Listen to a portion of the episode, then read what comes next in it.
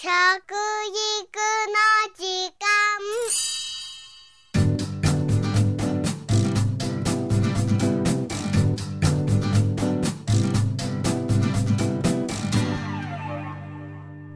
服部幸男です。食育の時間ポッドキャスト。いろいろな行事が続くこの頃ですね。今年は12月22日が冬至です。かぼちゃの煮物やゆず湯といった季節ならではの楽しみがありますね。日本は昔から四季折々の美しい自然と海の幸、山の幸に恵まれています。そしてその季節の節目を年中行事として祝ってきました。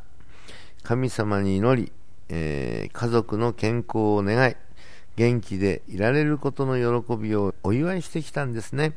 その年中行事でいただく特別な料理を行事食と言います。行事食にはそれぞれの季節の旬の食材が使われているんですね。目で見て香りを嗅いで味わってというように、喜びや思いを食で表したものが行事食なんですね。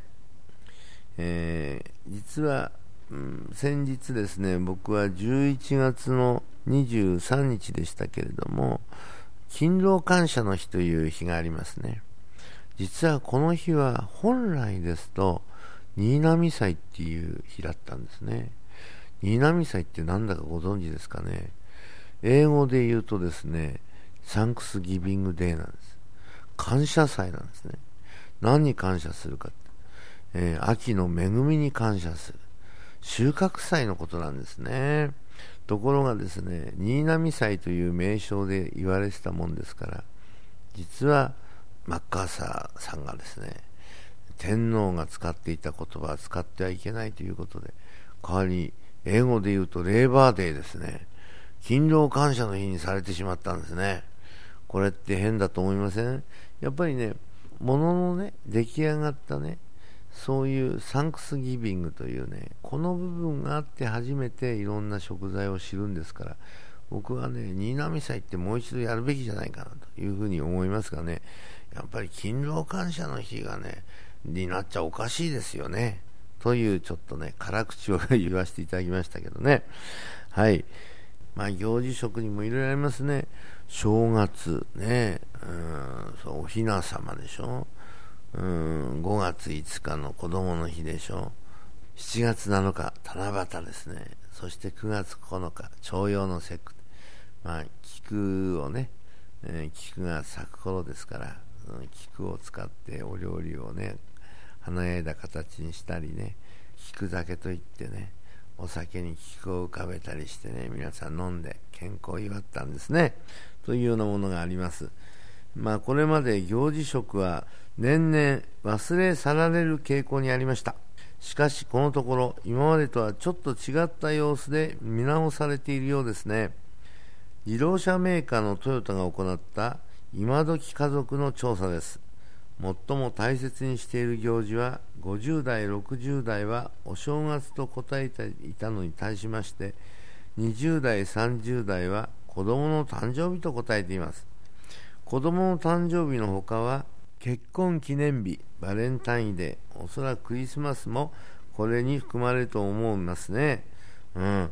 やっぱり、ナショナルデーというよりはむしろ個人の日にち、個人的なイベントを大切にしているようですね。ですから、行事食もどちらかというと、イベント食という捉え方のようです。ここしばらく、節分の恵方巻きなども盛んに売られているので、イベントとして盛り上がろうという具合なんでしょうかね。食品メーカーの気分がですね20代から50代の主婦を対象にした調査でも母親が子供に伝える食文化として88.4%の方がお正月を挙げているようなんです。しかし肝心のお正月の言われを知っていた人はわずか3.3%でしたよ。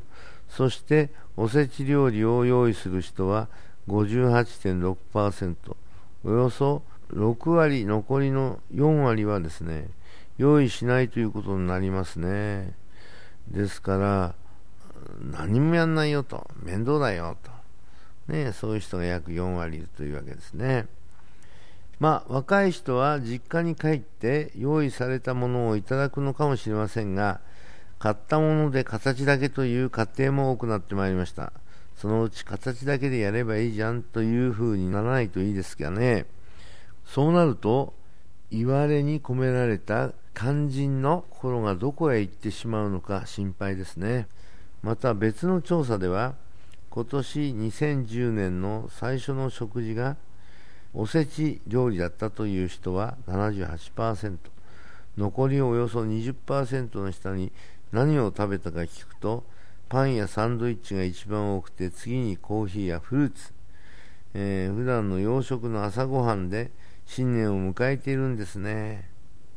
食育の大切な柱に食文化の継承というのがあります。継承は親から子供へ。ぜひ行事食と一緒に家族が代々受け継いできた大切な思いも伝えていただきたいと思います。食育の時間服部幸男でした。